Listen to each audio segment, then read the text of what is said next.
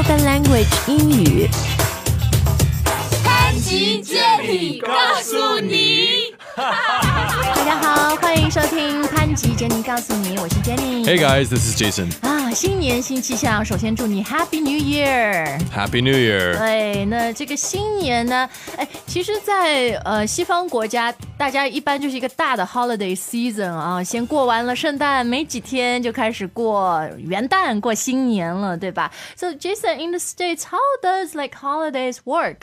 是那种 public holiday 就有一个礼拜吗？Or people still need to work for two or three days after Christmas? And It then... usually depends. I think most companies you don't have to work on Christmas and you don't have to work on New Year's Day, which is January 1st. But ah. oftentimes people will just take all the time in between off. 对，对， Because if 对。 you have these two days off that are so close together, you might as well just take it all off. 虽然不是 public holiday，但很多人就就请年假了，对不对？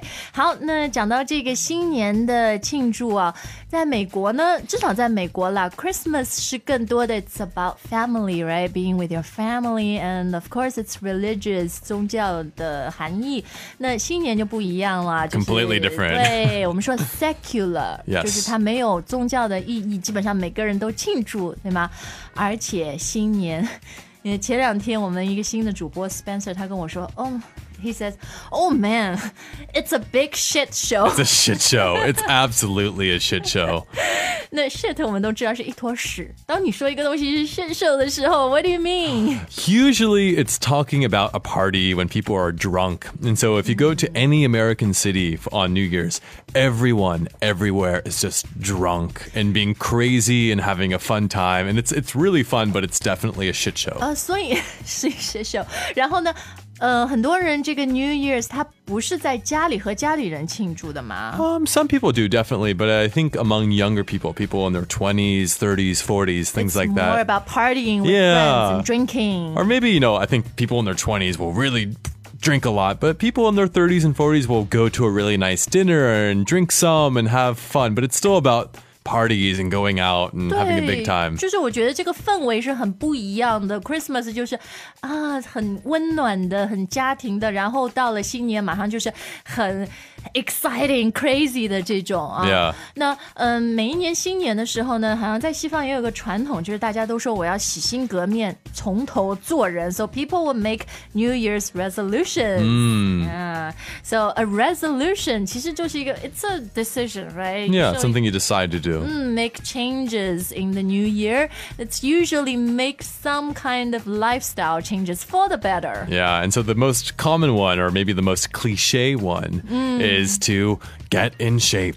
就是我要减肥，对 Yeah, 吧？ always, everyone always says that. And in the United States, it's a very common joke that if you try to go to the gym in January or February, there's no space. Because everyone says, okay, my New Year's resolution is to get into shape. And they'll join a gym and they'll go to the gym for one month or two months. And then they give up. 对对对，所以 get in shape 啊，就是除了减肥，还有一个就是我要呃身体。 就是更 fit 更好的这个意思。那当然还有一个就 quit smoking， yeah, that's another big 戒 one. 烟，对吧？都是一些 lifestyle change. So many people make New Year's resolutions, but very few people actually stick to them. Very few. 嗯，所以你说坚持一个事情，就可以说 stick to something, right? Or don't stick to them. Do you make New Year's resolutions? I, yeah, I do. I do. I'm really bad at sticking to them too. 好啦，那呃， 新年的时候啊，除了要做一些新的决定，那继续讲回 party 了。呃，最大的一个派派对就是纽约 Times Square、啊，时代广场大的一个 countdown party，对不对？倒数啊，to countdown。嗯然后这个派对。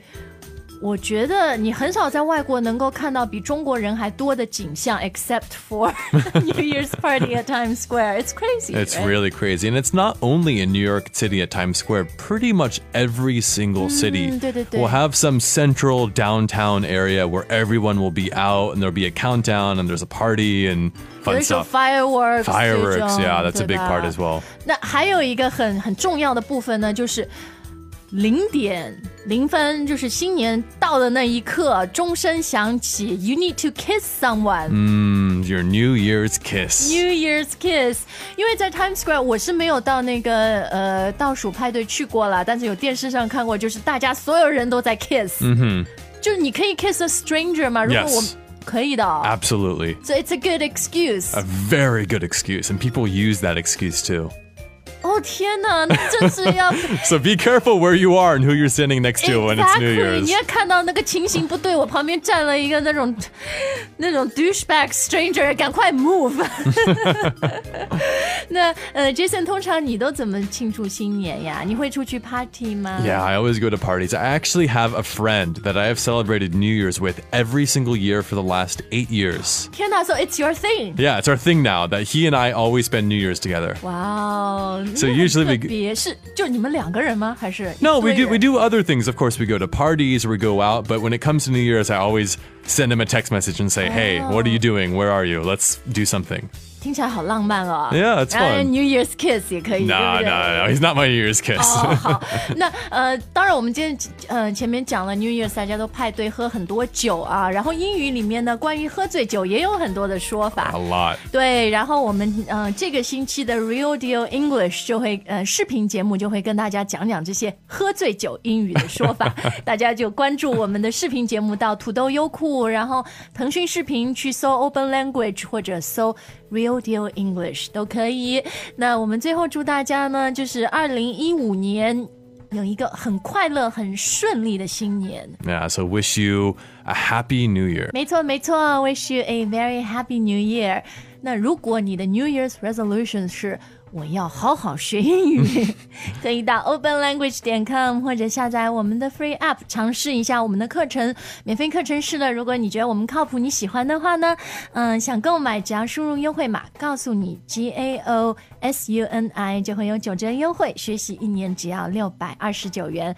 那其实呢，学语言真的是一种 lifestyle，对吗？我觉得 Open Language 最特别的地方，有很多朋友最喜欢我们的地方，就是它是一种陪伴型的。我们有几百课的课程，然后每周都有新课，因为让你每天在上下班的路上啊，各种不同的生活节点，用一种很轻松的方式去学到最实用的英语，而且真正的享受这个过程。